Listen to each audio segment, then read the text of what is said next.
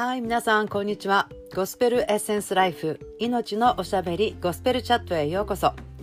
ゴスペルリビングインストラクターの私、相馬信子が良いお知らせをお届けしていきます。はい皆さんこんにちはゴスペルエッセンスライフの信子です今日もすごくいいお天気なんですねそして、えー、いつもと同じ公園に来ていますけれどももう椅子もどこも満杯だったので今日は体育座りというかですね直接座ってますけどおはようございます。こんにちは。今日はですねえっ、ー、とこの間まで、えー、34日間ですね 34days チャレンジ、えー、種まきの春ということで詩編の34編からいろんなことを分かち合ってですねこのえー、世界中が今このコロナウイルスに対してこう頑張ってきてまだ頑張っていてこれからどうなるんだろうっていう時にダビデが本当に危機一髪の時に神様に助けを求めて叫んだ。そういうとこからですね分かち合ってその真理をまく。そしてそこに私たちの中にすでにこう植わってしまっている嘘ですよね。いらないもの。それを捨てていくというですねプロセスをやってきたんですけども今日のですねこの、えー、時間はこの次のことですね。私もですねじゃはい神様34日間終わりました。でもまた何かしたいですねと思っていたら今度はですね21日間のチャレンジが来ました。そしてそれは、えー、どこをやるのかなというとですね私の大好きなところですけれどもこれは第2コリントのですね第2コリントのはい第2コリント5章の、えー、17節ですね読みましょう。ですから誰でもキリストのうちにあるならその人は新しく作られたものです。古いものは過ぎ去って見よ全てが新しくなりました。ですから誰でもキリストのうちにあるならその人は新しく作られたものです。古きものは過ぎ去ってみよ全てが新しくなりました。このですね第2コリント5章の17節のところを、まあ、新しく作られた私たちのことですよね。キリストのうちにあるということはイエス・キリストを信じた時に聖霊様を受け取ってそして、えー、私たちの中に精霊が住んでくださることによってその精霊様と私たちの霊が一つになるので新しくなる。新しい人になりますよっていうこれですね。精霊様が住んでいる人類っていうのはペンテコステの前まではなかったんですよね。精霊様って上に望むけどお仕事終わったらまた帰ってしまってた感じで。でも一緒に住んでいます。そして人の霊と精霊神様の霊が一つになってますよっていうのはもうそのペンテコステの後からでしかなかったんですけどもそのことをですねあの新しい私たち今も読んだように全てが新しく作られた。そして古いものは過ぎ去って見よ全てが新しくなったっていうことでですねあの全てが新しくなったっていう方をしっかり見ないと私たち今まで何年、まあ、何十年ですよね。大体何十年生きてきた古い私のことを覚えているのでそちらのアイデンティティから生きてしまうことってすごく多いですよね。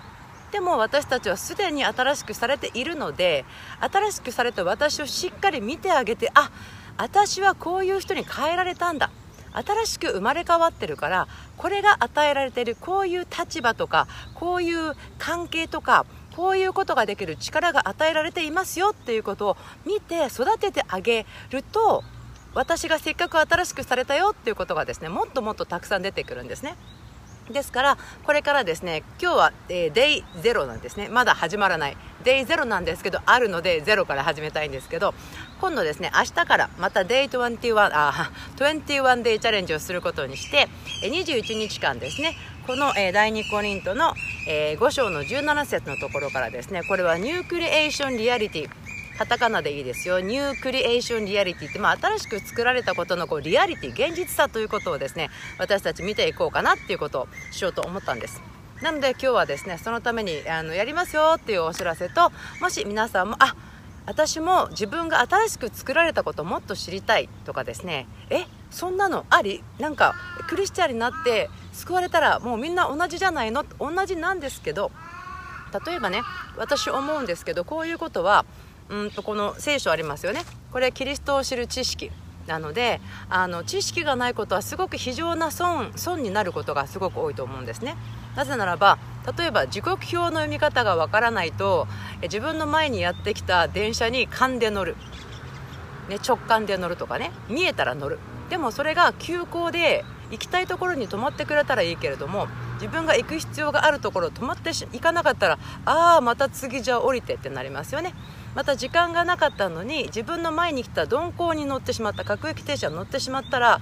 時間かかっちゃうみたいな。もしくはまあ日本だったらですね漢字が読めない。またはアルファベットも読めないっていうので車を運転して高速道路をあの使おうと思ったらすごく怖いですよね。前の人の車の色が好きだからついていったら自分の行きたいところに行けるかな。そうではないしいやなんかアナウンスが聞こえてこっちに来いこっちに来いって言ってるからそっちに行ったら自分の行きたいところに着けるかな。そうではなくねえー、時刻表の読み方を、まあ、今検索ですぐできますけど知るように、まあ、自分の行きたい場所とそこに行く一番近い駅名がつながるようにまたは自分の行きたい、えー、町の名前と高速道路のその名前とかねつながっていくように私たちがこの神様の知識っていうんですか神様がくださったあなたは新しく作られたものなんですからそれはこういう意味ですよとかですね。そういうことをお話ちょっと私がしながら皆さんあこれが私の新しい DNA だよっていうことを分かってほしいですね。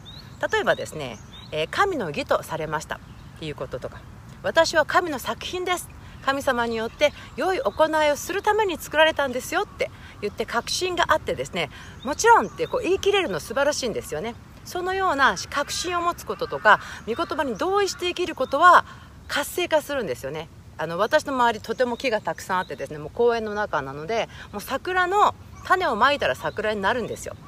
ね、そしてプラタナスの種をまいたら大きな巨木になるんですよね。でもイチゴをまいたらイチゴになるんです。イチゴをまいて巨大な木が欲しいなと思ってもそれは明らかに違うよって私たち分かりますよね。でも時に私たちはこの神様の言葉を知らずして大きな木が欲しいななるはずと思って祈ってみたり待ってたりするんですけど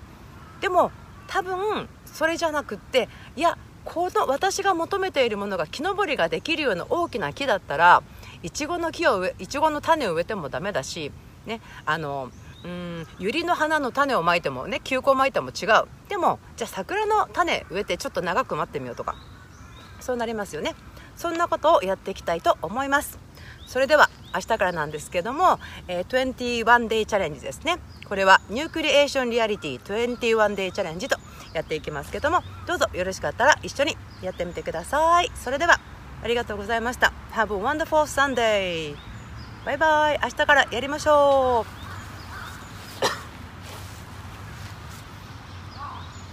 ちょっと景色はこんな感じです。